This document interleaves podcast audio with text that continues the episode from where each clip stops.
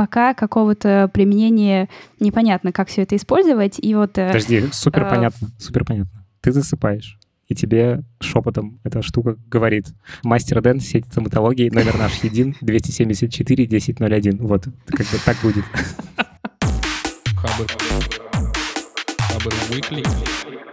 Всем привет, это подкаст Хабр Weekly, выпуск номер 62. В этом подкасте мы обсуждаем главные новости недели и крутые посты с Хабра. Меня зовут Ваня Звягин, я главный редактор. Меня зовут э, Аня, э, я занимаюсь маркетингом на Хабре. Да, меня зовут Адель. Я ничем не занимаюсь на Хабре, кроме его чтения. Но я бывший тестировщик Хабра. А я Лев Пикалев, продюсер этого подкаста и человек, который призывает ставить отзывы. Э, господи, ставить отзывы. Ставить оценки и писать отзывы.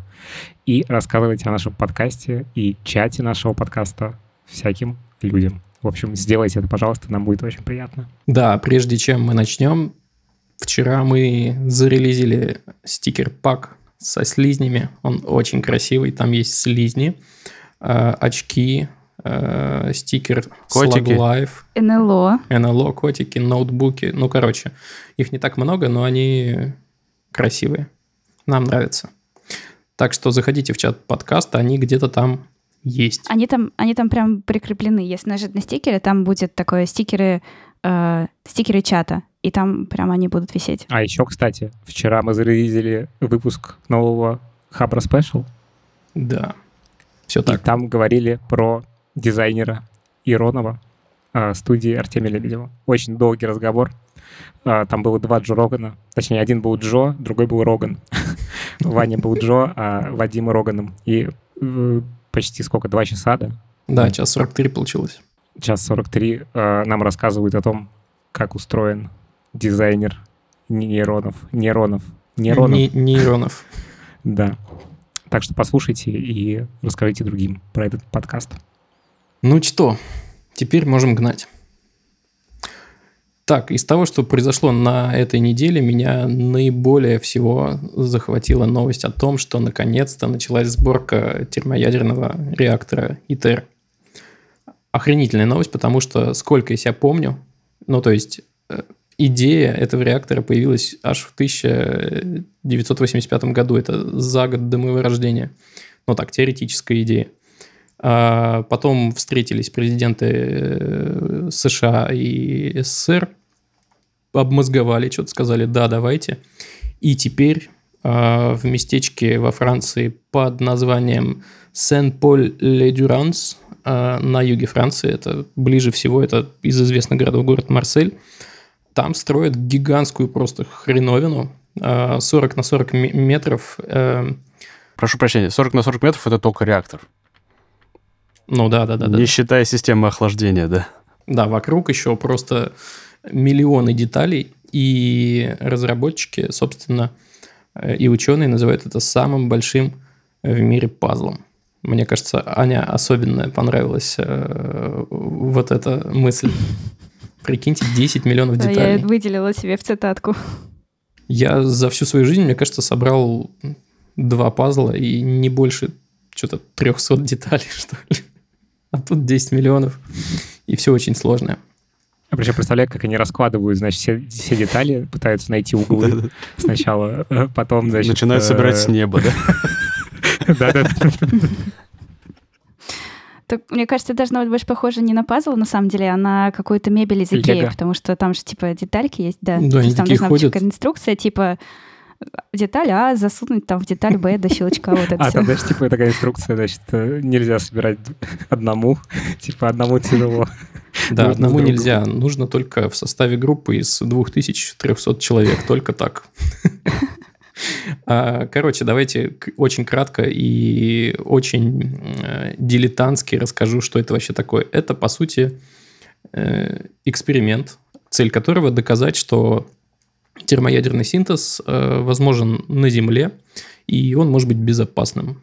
Есть разные подходы к решению этого вопроса, и это вот этот, это типа постоянный синтез. Есть еще вариант с импульсным э, синтезом, и есть еще э, разные другие менее крупные ребята. даже частные компании, которые пытаются как-то решить этот вопрос. И, и, собственно, это очень сложную задачку. Э, если совсем на пальцах, то можно, например, сравнить это с тем, сколько дает тепла сжигание 2 грамм водорода. Получается э, около 200 килоджоулей тепла, а если мы возьмем дейтерий и вот эту плазму, которая в магнитном поле в термоядерном реакции, э, реакторе находится, то вот эти 2 грамма дейтерия дают э, полтора миллиарда килоджоулей тепла. Ни хрен собачий вообще. То есть среднему городу такой энергии хватит примерно на сутки. Вот. И плюс ко всему это относительно безопасно. Он не может рвануть так, как может рвануть э, атомная электростанция. Он не настолько радиоактивен, хотя защита там тоже ого-го. Ну и, короче, если все получится, это будет какой-то дивный новый мир. Прикиньте, мир без добычи полезных ископаемых. А? А, а, ну, а. вообще без добычи не удастся, потому что в реакции используется литий. И... Но его намного больше, чем, не знаю. Ну, не знаю, там было сказано всего в 200 раз. Учитывая, насколько редок уран, 200 раз это тоже немного. Ну ладно. Как это на, на нашу конкретную жизнь повлияет, как вы думаете? Слушай, они только к 2025 году э, Вообще планируют, э, да, только запустить, прикиньте, 5 лет собирать этот огромный пазл. А еще спустя 5 лет они планируют э, ну, на какую-то более или менее вменяемую энергию выйти. Но и то это будет как бы ну, не эксплуатация, а все еще эксперимент. На, насчет нашей жизни, ну, если мы планируем с вами долго жить, то, возможно. А, но что-то я сомневаюсь. Ну, просто прикиньте, я с этого начал, сколько я себя помню, все такие термоядерный синтез, термоядерный синтез, и, блин, только начали собирать. Ну, ну офигеть. ты же помнишь про закон Мура? Ну, ну да, ну, помню. Вот, так что на нашем веку можем еще и попользоваться даже, скорее всего. Нам главное же первый рабочий прототип собрать, а дальше все видно будет, все понятно. Да, там будет, э, как его... Господи, хотел сказать Илон Маск, но имел в виду чувака из вселенной Марвел. Как его зовут? Тони Старк, вот. Будут маленькие-маленькие реакторы, возможно. А может быть и нет. Кстати, насчет маленьких реакторов я еще погуглил, и говоря вот об этих частных компаниях, которые тоже пытаются решить вопрос с термоядерным синтезом, есть компания, которая на 50 э, мегаватт дел, ну, пытается создать установки размером просто с э, морской контейнер. То есть теоретически такую штуковину можно поставить там у себя во дворе. Только дорого будет стоить, конечно. Но теоретически можно. Угу.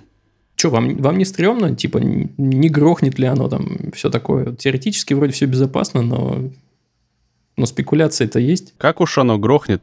Там только тупое электричество.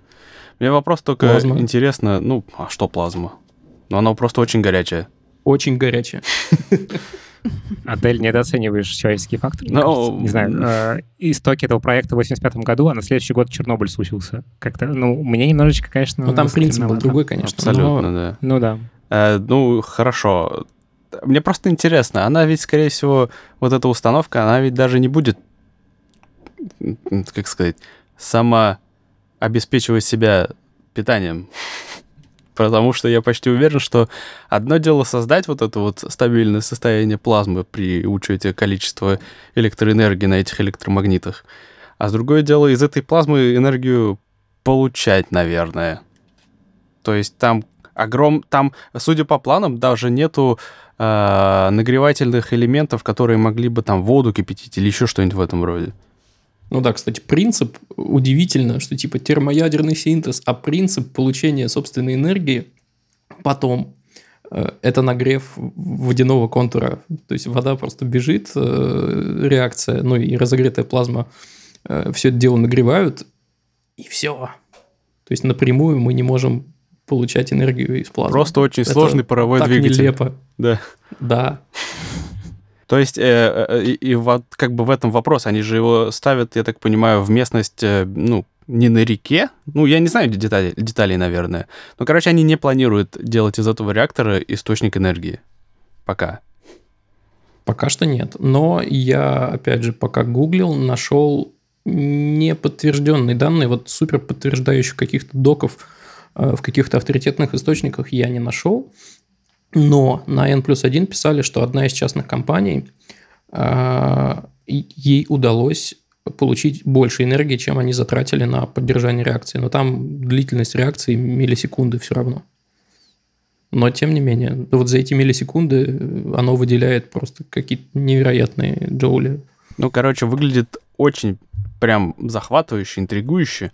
Отдельно могу посоветовать саму статью любителям 3D-рендеров, потому что они здесь очень подробные, детальные и красивые. Мне прям понравилось. Особенно система да, водяного охлаждения. Есть этот, там есть э, бублик. Бублик. Да-да-да. да. Тороидальное вот это вот магнитное поле. Выглядит красиво, конечно. Да. Выглядит, да. Работало бы еще. Вот так дилетантские мы взяли и обсудили очень сложную новость. Все как мы любим. Эй! Следующую статью принесла я. Она называется MIT а, разработал устройство, которое позволяет контролировать сны.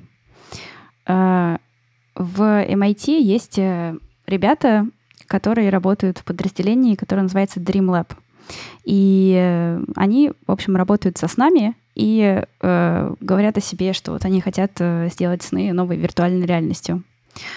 И э, недавно они представили э, такой новый, как бы это назвать, не знаю, Э, механизм или проект, э, который называется «Целевая культивация сновидения». А, звучит сложно, на самом деле все довольно просто. Там есть приложение и такой специальный гаджет, который там надевается на руку, а, и все это вместе записывает отчеты про сны, которые ты видишь, и могут даже направлять сны твои к определенным темам. Но отч- отчеты о снах это, конечно, не про то, что ты потом там, ну, не знаю, просыпаешься и получаешь распечатку там, где у тебя описано, что ты делал во сне. А было бы э, здорово. Это скорее про...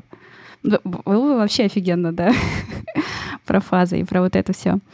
И эм, е- ну, есть же есть разные фазы сна, да, и есть э, вот там быстрый сон, например, э, про который мы все там более-менее знаем, например.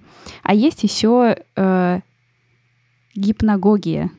Это еще э, сон еще быстрее, чем быстрый сон. В общем, самая легкая фаза, в которой ты, в которой человек спит, но при этом еще слышит все звуки. И э, вот мне кажется, у всех э, у нас такое бывает, да, когда ты э, ну, когда во сне какой-то звук твой извне примешивается. Вот у меня часто с будильниками раньше такое было, что звук будильника встраивается в сон, и я там начинаю слышать, это, ну, прям как начало, да, э, ну, я начинаю слышать вот эту мелодию во сне, и что-то как бы сюжет вокруг нее выстраивается. Вот, а потом просыпаюсь и понимаю, что это был будильник. Э, вот. И, э, в общем, история такая, что это, это все вместе, девайсы, приложения, оно фиксирует, когда ты входишь в эту фазу очень легкого сна, и, э, собственно, говорит тебе какое-нибудь слово и какой-то звук.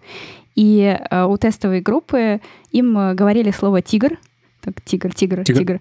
И и, и, собственно, во сне они начинали видеть тигра в этот момент, когда, когда приложение им об этом говорило. А, и э, на самом деле, зачем как бы все это вообще нужно? Там они, конечно, пытаются в своих э, ну, документах, ребята из MIT говорить о том, что это вот большой креативный потенциал и так далее, но э, пока какого-то применения непонятно, как все это использовать. И вот, э, Подожди, супер э, понятно, супер понятно. Ты засыпаешь и тебе Рекламу. шепотом эта штука говорит. Да, она говорит, мастер Дэн, сеть стоматологии, номер наш един, 274-1001. Вот, как бы так будет. А, кстати, они еще существуют, интересно или нет? Сейчас, сейчас загуглю. Короче, сами ребята в интервью говорят о том, что э, ты когда вот, ну, там, что-то себе услышал слово «тигр», тебе приснился тигр, ты проснулся, и после этого ты вот эту часть, там, легкого сна э, очень хорошо запоминаешь. И вот они говорят, что ты можешь дальше это использовать там в каких-то творческих проектах, писать там, не знаю, рассказы или книги про это. Но это довольно Ерунда. узкое применение. И мало ли, что тебе там приснилось, да. Есть вопросики ко всему Это точно будет использоваться ради ну. рекламы. Они говорили именно слово «тигр» или пос- посылали какой-то ну, импульс? Тигр. Тигровый. Тигровый импульс. Ну, типа «тайгер» Тигр, воп- тигр. по- У меня по-английски. другой скорее Мгм. вопрос. Как они фиксировали, что им действительно снился тигр? Со слов Со слов, да. Ну, то есть потом они просыпались и э, за- записывали, там, рассказывали, что им снилось. Конечно, ну, вряд нет, нету еще, да, такой технологии, которая бы позволила увидеть прям заранее они, наверное, не знали, что им скажут, да? Вот слава богу, что нет такой технологии, на самом деле, потому что я прям представляю, как э, таргетологи всего мира, э, значит, лезут в мои сны.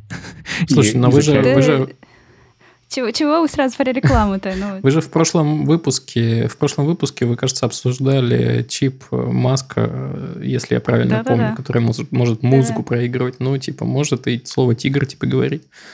Так-то, если.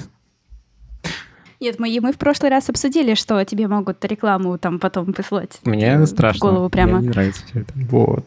Мне было бы очень интересно прям увидеть э, сон. Хотя, ну, наверное, картинка будет какая-то совершенно другая, которую ты сможешь увидеть и которая э, была у тебя во сне. Вот у меня абсолютно проблема, потому что мне очень интересно узнать, что мне снится. Я никогда не запоминаю, что мне снилось на утро. Я не вспоминаю этого Типа, вообще вообще, никак. никогда. Вообще, ну, нет, ну ладно, пару раз было в каких-нибудь там э, особо эмоциональных моментах моей жизни, например, да. Но в регулярные дни не вспоминаю вообще. У меня то же самое, кстати, как у Адели. И мне было бы интересно узнать, что мне снилось. А типа Мгм. влиять на, на, на мои сны это бесполезно. Я типа я не, не узнаю плюсов этого. А еще, конечно, смешно, что если когда-нибудь э, появится технология, которая у- ну, будет знать, что тебе снится, это будет самое э, скучное, что можно представить. Ну, типа, когда люди рассказывают, типа, мне свои сны, я не знаю, куда себя деть. Мне прям ужасно неловко, и мне не хочется это слушать. Прям это самое скучное, что Зато есть. Блин. Толкование снов выйдет на уровень новый. Да-да-да, кстати. Да, Гадалки. А, точно. Можно, можно записи прям отправлять гадалкам, да? И они прям могут Причем онлайн гадалки тебе это- будут тоже, ну, типа, это будут нейронки, на самом деле. Точно. Точно, точно. Слушайте, пацаны, а знаете что? Насчет того, что вы не можете запомнить, что вам И снилось, у меня...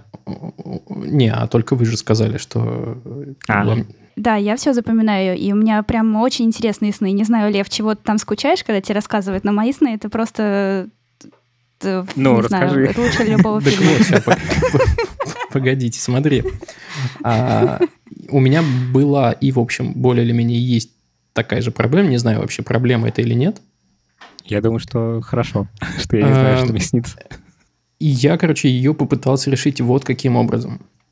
На айфоне, ну и не только на айфоне, а где бы то ни было, наверное, еще есть такой же расклад. Есть, эм, ну, короче, вариант сделать себе цепочку из действий. Допустим, у меня звонит будильник утром, и автоматически после того, как я нажимаю, типа, выключить будильник, у меня на экране возникает заметочка пустая, э, которая пишет там, типа, сон, дата, время. И я тут же, вот вообще не приходя в сознание, могу начать записывать. То есть мне даже думать ничего не нужно. Э, И вот только в этот ускользающий момент, типа в первую, не знаю, даже может не минуту, а секунды, пока я помню, я быстро Мгм. начинаю записывать. И таким образом у меня штук 20 снов набралось. И я, если сейчас вот пока Аня будет рассказывать, я тоже могу что-нибудь по- поискать интересненькое и тоже тебя Да, давай. смутить, Лев. Я сейчас это еще вклинюсь. Вклинюсь. У меня есть друзья, а, Боря и Алия. Значит, э, Боря частенько во сне разговаривает, и Алия сделала группу в Фейсбуке, которая называется Real Sleepwalking, э, типа где она э, записывает фразы, которые Боря говорит во сне. И тут, на самом деле, они очень смешные бывают. Например, у него есть такие маленькие постики просто с выдержками из фраз. И, например, э, 14 декабря 2019 года он во сне спросил, можно я в этом предложении не буду использовать феминитивы? Или он говорит, давай договоримся на берегу. Ты за демократов или консерваторов? Ой, блин, как прикольно. прикольно. Вот. А он, он потом, э, ну, он потом рассказывает, что ему снилось Э, конкретно, я Ну, не они помню пытаются тоже. установить, но не всегда это получается. У меня жена, кстати, тоже лунатик, и она тоже разговаривает во сне. Может, мне тоже чем-то подобным заниматься.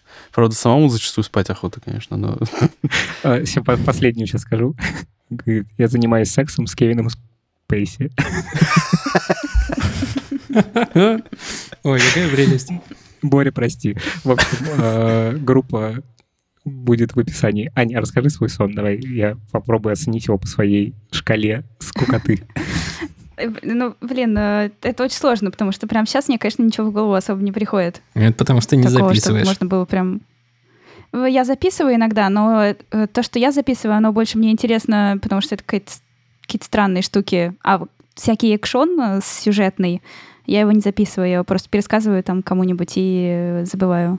Вот, я, короче, нашел, на самом деле, коротыша такого. Смотрите, запись такая. Сон, 26 марта 2020 года, 6.06 утра. Э, Я был кем-то вроде спецагента и гонял на раз- разнообразных тачках. Это я, собственно, себе записал. Э, В стиле Джеймса Бонда. На, на последний из тачек, в скобках, крохотном мини, э, я пересек огромную, больше, чем в реальности, Тверскую, против движения и уходил от полиции и преследовал какого-то негодяя. Но тут, кстати, зазвонил будильник, и это то, о чем ты, Аня, говоришь. Мне во сне казалось, что это воют сирены, и постепенно э, вот они как-то слились с будильником, и я, когда проснулся, вот проснулся на моменте, что у меня еще в голове как будто бы эти сирены воют, а по факту это уже будильник делин-делин-делин делает. Вот. Блин, Ваня, Обычно, я тебя, я тебя очень люблю, но ну, я- это то- тоже все ужасно скучно. Сны интересуют только вас. Правда. Вот ты, О, Лев, вот ты ты просто какой-то просто слишком эгоцентричный. Твое оскорбление Ване больше нравится, чем мое. Ваня, прости. Можно их совместить. Ой, ладно. Эм, Ну вот, теперь я всех обидел. Короче, я на самом деле тоже считаю, что сновидение, отсутствие сновидения — это не проблема. Да, вообще ни- никакая проблема. Но это очень Так, интересно. Нет, не проблема. Э, Да, это весело. Сны это весело. Интересно, да. А еще вот э, у меня в детстве был такой период, когда я, короче, пришла в магазин, купила Карлса Кастанеду и э, прочитала его и угорела по э, тому, что он там да, делал осознанным сновидением.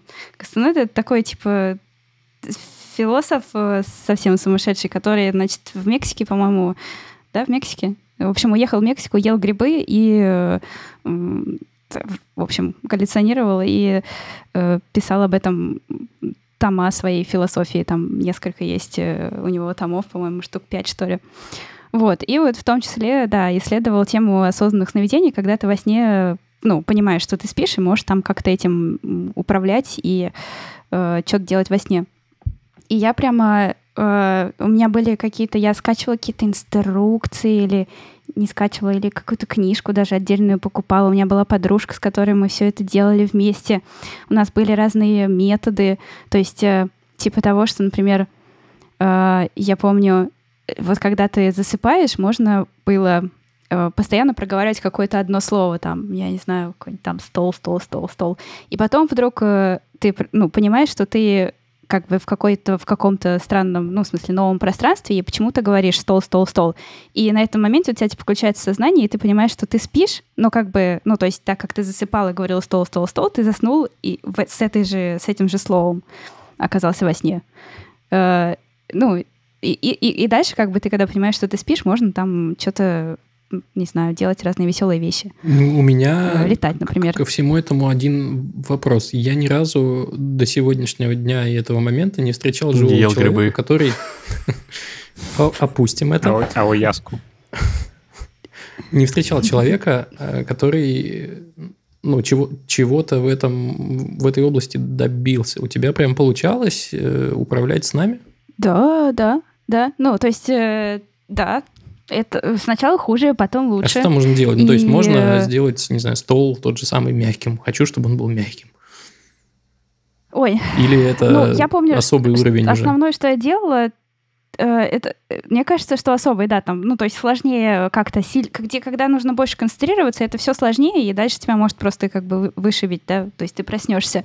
Но я помню, что я как бы э, в основном пыталась летать осознанно, ну, то есть и, это было забавно. И еще я помню, что ходила людей, э, э, смотрела, ну, поворачивала их и смотрела, что это за люди. И пыталась еще что-то вот с людьми делать, я помню, да, чтобы типа как-то, ну, короче, повернись там, я не знаю, или иди туда, иди сюда. Но это было сложно, и они не всегда мне подчинялись. Вот. Э, Но, но вообще это, это прикольная тема. И вот в тех книжках, которые я читала, вот когда мне было лет, не знаю, 12, там типа рассказывали, что можно, не знаю, с- учиться играть на скрипке во сне, а потом ты проснешься и такой, типа, ты играешь сразу. Блин, Оператор загрузил мне навык управления боевым вертолетом. Я знаю кунг-фу. Да-да-да. Да, да, да. Ох, У меня только один вопрос. Мозг от этого на утро не э, просыпается уставшим? Хороший мозг, друзья, не вообще не знаю. засыпает. Вроде нормально Ну, хорошо, не засыпает. Ну вот он отдыхает во время подобных осознанных сновидений.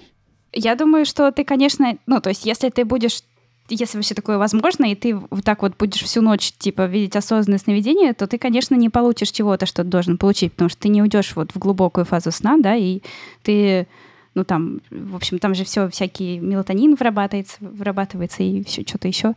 То есть это, я думаю, что это вредно для здоровья. Но так, типа, в качестве развлечения ам, в 12 лет это было весело. Не знаю. Ну, вообще ощущение того, что ты спишь и понимаешь, что ты спишь, и можешь там спрыгнуть с балкона или еще что-то. Это, это, ну, это действительно прикольно. Ну, как, это как вот, да, виртуальная реальность, как играть во что-то, только, ну, графика получше. Главное не перепутать, да?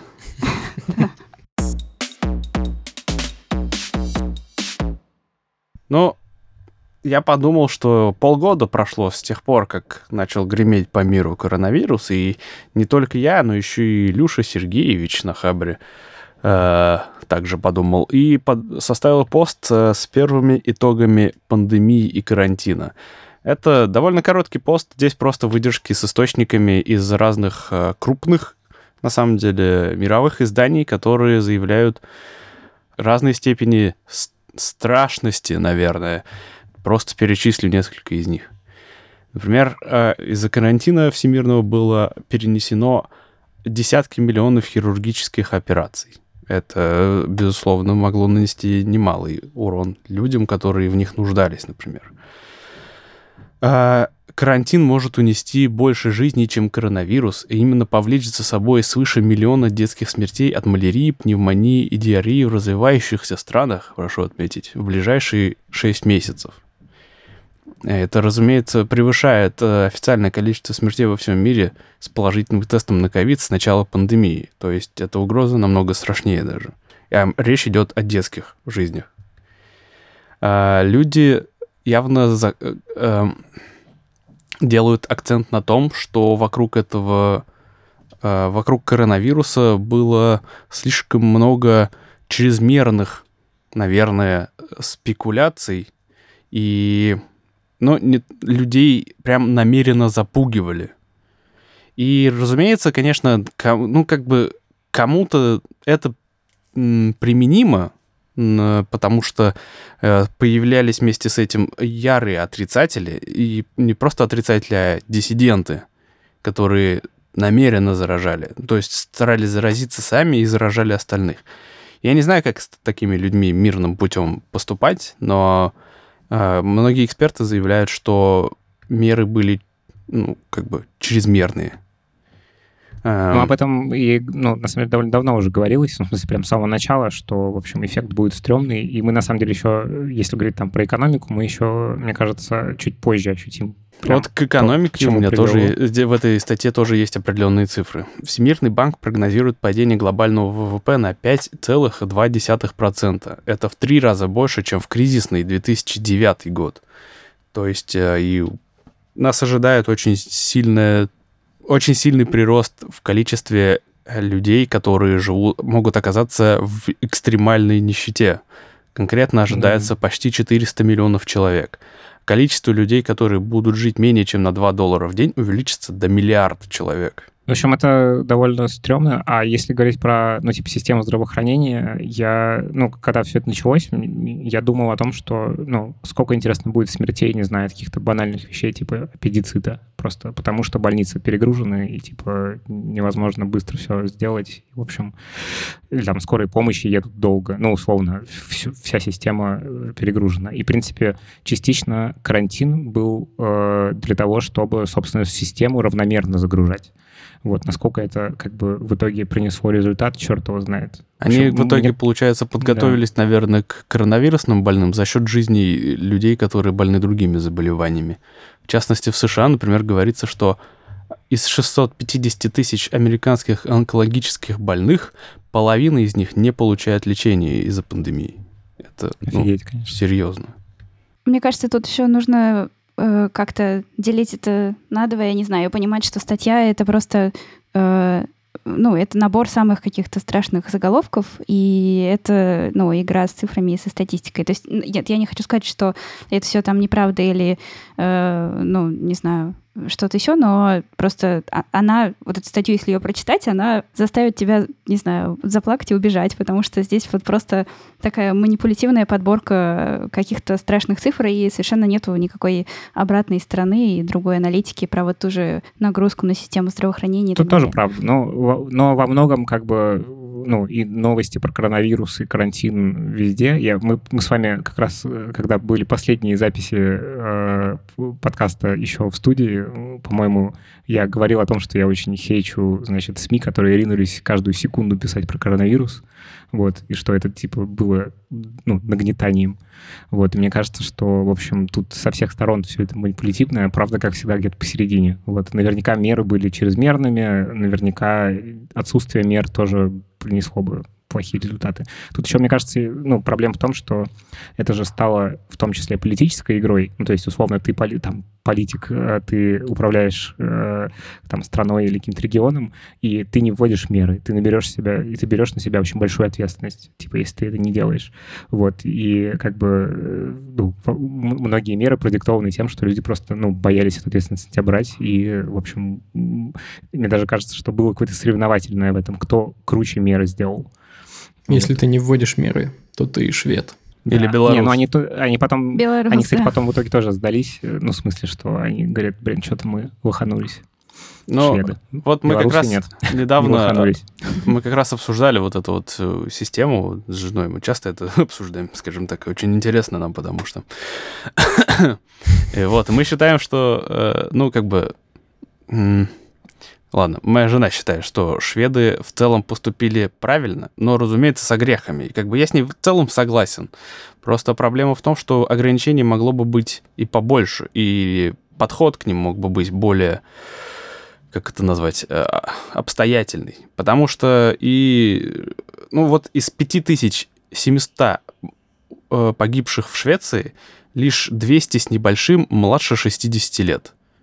Все остальные — это люди старше 60, и 70% погибших — это э, резиденты домов престарелых. А, подожди, а ты, ты к чему это говоришь? Типа, Я к тому, что надо было... Ну, то есть э, э, сейчас, наверное, это кажется очевидным, конечно, но, наверное, на тот момент сложно было это предугадать, но надо было запретить вообще какие-то, какой-то доступ или вообще какое-то сообщение с внешним миром им домам престарелых, потому что ну, они были в зоне риска. Э, да, с одной стороны, да, с другой стороны, э, другая еще, в общем, другая сторона этой медали в том, что если ты запрещаешь, э, значит, родственникам видеться с людьми, которые сидят в доме престарелых, то у них, в принципе, может упасть жесткий иммунитет на фоне того, что они просто нервничают, им стрёмно. Ну, да, то есть, условно, тут да, как бы, ну, ну, мне кажется, система очень просто многомерна в этом смысле. То есть, типа, нельзя сказать, что вот сделал А, получилось прогнозируемое П. Но я не говорю про жесткие ограничения, чтобы там с ружьями стояли, не пускали. Можно было там экраны придумать, не знаю, что-нибудь вот. Ограничить вообще. Э, вообще вопросик к этому материалу. Это же, по сути, компиляция. То есть это не единый отчет, который учитывает все типа стороны жизни, все последствия и все такое. Это не увязано в одну картинку. Это просто ну, набор каких-то кадров вместе связанных.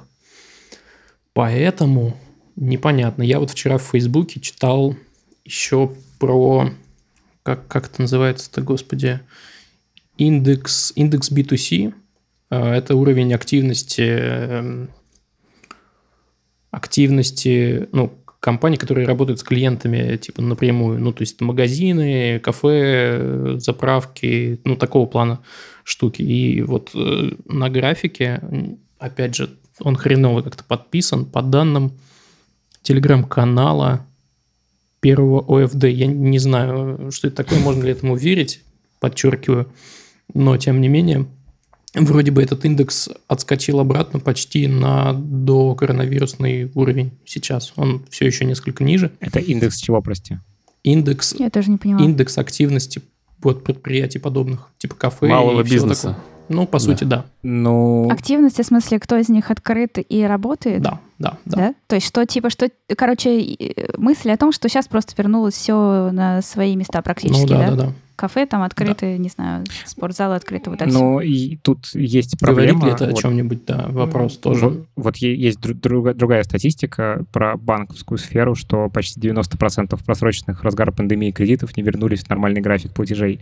То есть, на самом деле, возможно, нас ждет очень серьезный банковский кризис. Вот. И э, тут как бы малый бизнес в этом смысле не самое главное звено. Вот, может быть, действительно активность вернулась, но вот как бы э, я думаю, что есть вероятность. Я не хочу на самом деле нагнетать, и, возможно, как бы ну, все будет нормально, но есть вероятность, что мы войдем довольно, в довольно жесткий кризис вот на фоне всего этого. То есть, на самом деле, эффект э, экономический, э, он ну, с довольно большой задержкой может прийти к нам. Мало того, я к чему вообще вот этот вот вопрос поднял, потому что у нас дискуссия была насчет того, что сейчас сильно обсуждается проблема второй волны. И шведы заявляют уже да, более-менее уверенно, что у них коллективный иммунитет действительно есть. И примерно 70% населения как бы либо уже как-то переболели, либо ну, болели, болеют сейчас коронавирусом. И якобы второй волны в такой случае уже, ну, наверное, практически не может быть, только если новый штамм появится.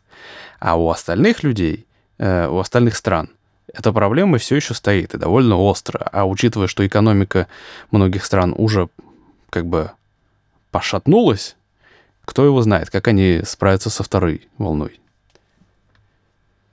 Так что, может быть, все еще Ну будет да. только хуже, не унывайте. Ну да, ну а с другой стороны, если как бы от общего к частному перейти, то, ну, типа, у меня, например, переболели родители, и довольно тяжело они болели, и, в общем, конечно, в моменте я поддерживаю любые меры, чтобы, в общем, они либо не заболели, либо переболели как-то более-менее легко. Вот, поэтому тут, в общем, как обычно, это очень сложный этический вопрос. Вот. У нас официально же тоже там сколько-то типа как будто бы 60% переболели или еще что-то. Ну, То есть э, у меня к этим цифрам доверия нет, но если они официально как бы выдвигаются, то, скорее всего, карантинных мер на вторую волну у нас не, не, не будет особо никаких. Но это не значит, что не будет коронавируса. Э, Нет, нет, совсем не значит, да. Ну как, официально не будет. Ой, так, надо как-то это зафиналить. Короче, я не знаю, как зафиналить эту тему, поэтому просто берегите Да. себя, чуваки. Вот. И лучше не читайте эту статью, она, ну, Очень пессимистичная, конечно. Просто на- нас Да, послушайте, да. статью не читайте. Все, все будет Да. нормально. Слушайте нас, оставляйте лайки, комментарии.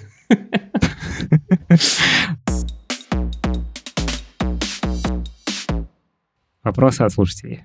Описании каждого выпуска есть ссылка на форму, куда можно задать вопрос, а мы на него в какой-то момент в подкасте ответим. Вот мы уже на многие вопросы ответили, и, в общем, присылайте новые, мы будем рады ответить на них. И у нас сейчас первый вопрос, который нам прислала Катя. Катя, привет. Как выбрать направление в программировании? Везде советуют просто пробовать все. Но с чего начать? Как понять, что это то, что надо? Спасибо заранее. Ну, тут, скажем так, есть несколько вариантов. Если ты только начал учиться э, вообще, или решил только начать учиться программированию, надо начинать просто с того, почему больше всего материалов. И, как ни странно, это веб-разработка какой-нибудь, JavaScript, там, CSS и так далее. тебе в этом случае очень легко могут помочь, объяснить что-то, потому что большое количество специалистов. А если ты уже сам начал что-то вот э, программировать, начал что-то делать, то здесь нет на самом деле универсального рецепта. Вот, например, если тебе нравятся игры, почему бы не изучить то, как делаются игры? Ну, это логичный вопрос, мне кажется. Логичный в смысле ответ на этот вопрос. И ну, в остальных э, сферах деятельности все абсолютно то же самое. Если тебе нравится делать интерфейсы и там как-то их там классно программировать или там красиво их кодить, например, то, ну, отлично подойдет там что-нибудь из разряда, как он называется, господи, флекс, что ли? Короче, вот флекс? Да, пофлексить просто в интернете надо, да. Нет, ладно, я забыл. Но Вадим тут нужен. Пацанский но, флекс. Да, но если тебе нравится делать какие-то высоконагруженные приложения, то, разумеется, там C++, Rust новомодный, это все твое вперед. И... Либо, может, нативные языки, если тебе хочется приложухи какие-то, то, ну, например, мобильные, то это Swift, например, ну, если это iOS. Тут а, надо я... просто... Вы... Да, я прошу прощения. Надо просто сфо- сфокусирую мысль. Тебе надо, скажем так, сосредоточиться не на том, какую область ты хочешь изучить, а на том, какой вообще конечный результат, какого какой конечного результата ты хочешь добиться. Как-то так. У меня есть комментарий по последнему из вопросов э, от Кати. Как понять, что это то, что надо? Э, почему-то очень многие ребята думают, что вот ты берешь и выбираешь область один раз и навсегда. Но, но это на самом деле не так. Это касается и программирования, и жизни вообще. То есть ты, условно, ты выпустилась такая из школы и, и идешь в высшее учебное заведение. Но это, во-первых, это по статистике не значит, что ты начнешь э, работать по специальности, которой научилась. А во-вторых, ну, мир слишком быстрый стал, что ли, чтобы думать, что это вот один раз и навсегда. Сейчас настолько быстро можно переучиться, так что, ну, то есть, если, ну, как я люблю, я, я отвечу очень абстрактно. Если так вот э, возвыситься над проблемой, то работать стоит не над, э, ну, хард-скиллами какими-то, а над тем, ну, над гибкостью своей, над способностью к обучению способностью быстро э, ну, докручивать свои знания до той степени, чтобы войти в какую-то новую область. А тут в целом я с Аделем согласен, надо просто ну, брать то, что нравится для начала, иначе тебя просто драйвить не будет. Поначалу надо брать то, что тебя ну, хотя бы потенциально может переть. Нравятся игры, бери игры.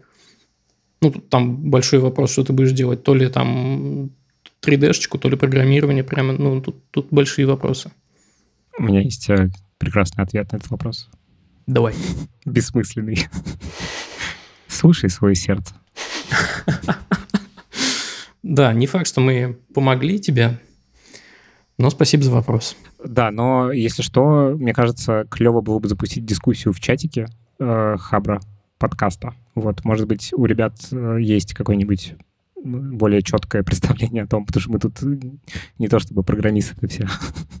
вот, поэтому, в общем, э, приходите в чат, давайте обсуждать. Можно даже, наверное, более конкретный такой вопрос задать. А типа, ответьте нам в чате, в чем вы ловите кайф от своей работы? Кстати, да, классный Прикольно. вопрос.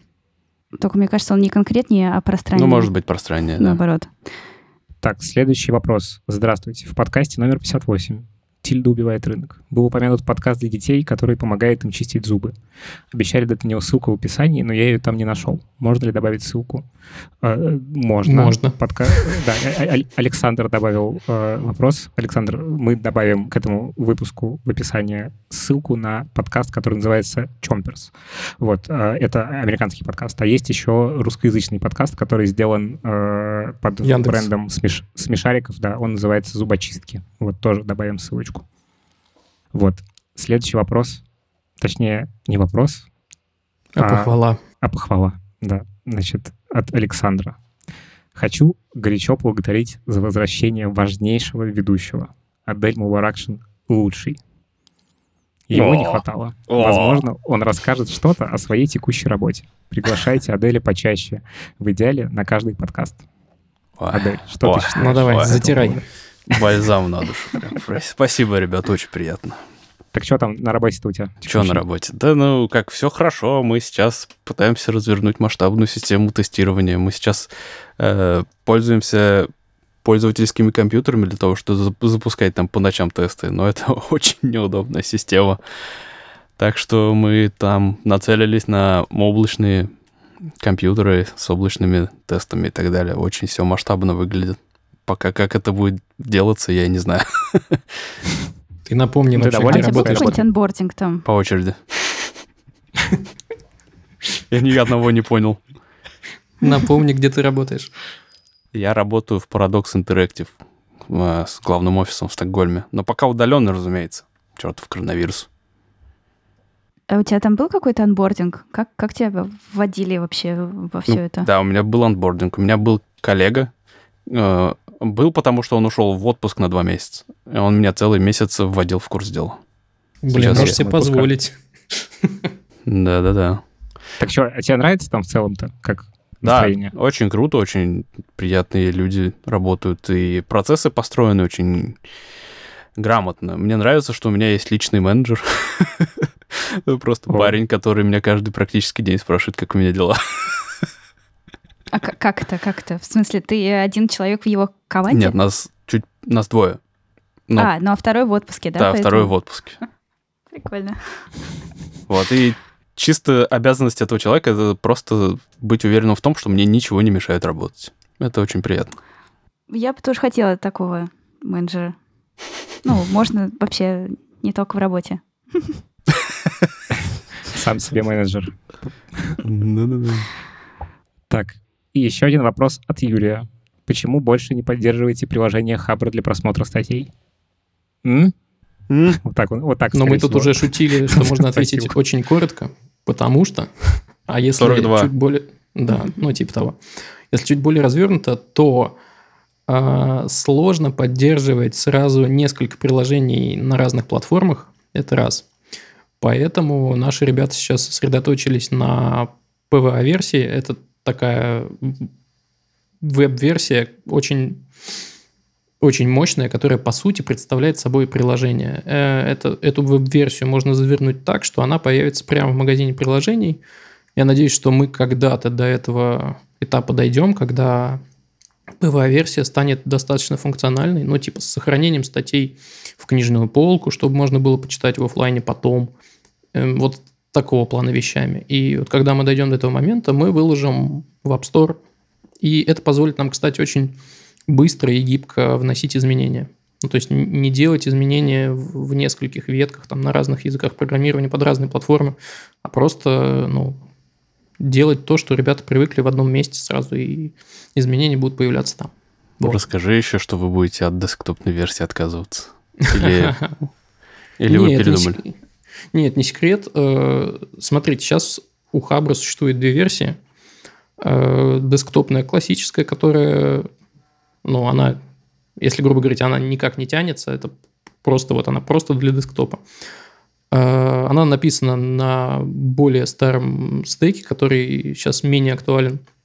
А теперь ребята сначала собираются дотянуть мобильную версию до уровня десктопа, которая ну, на разных размерах экранов, на разных устройствах будет от- отображаться по-разному. Все это должно быть, ну, типа, responsive, как-то принято называть. Там, там, где открыл, так оно и выглядит. А по сути, это будет одна и та же версия. Это позволит, опять же, эм, ну, проще выносить изменения, проще допиливать продукт э, э, и делать его круче. Вот когда у нас э, останется в итоге только одна версия, вот тогда-то мы и заживем.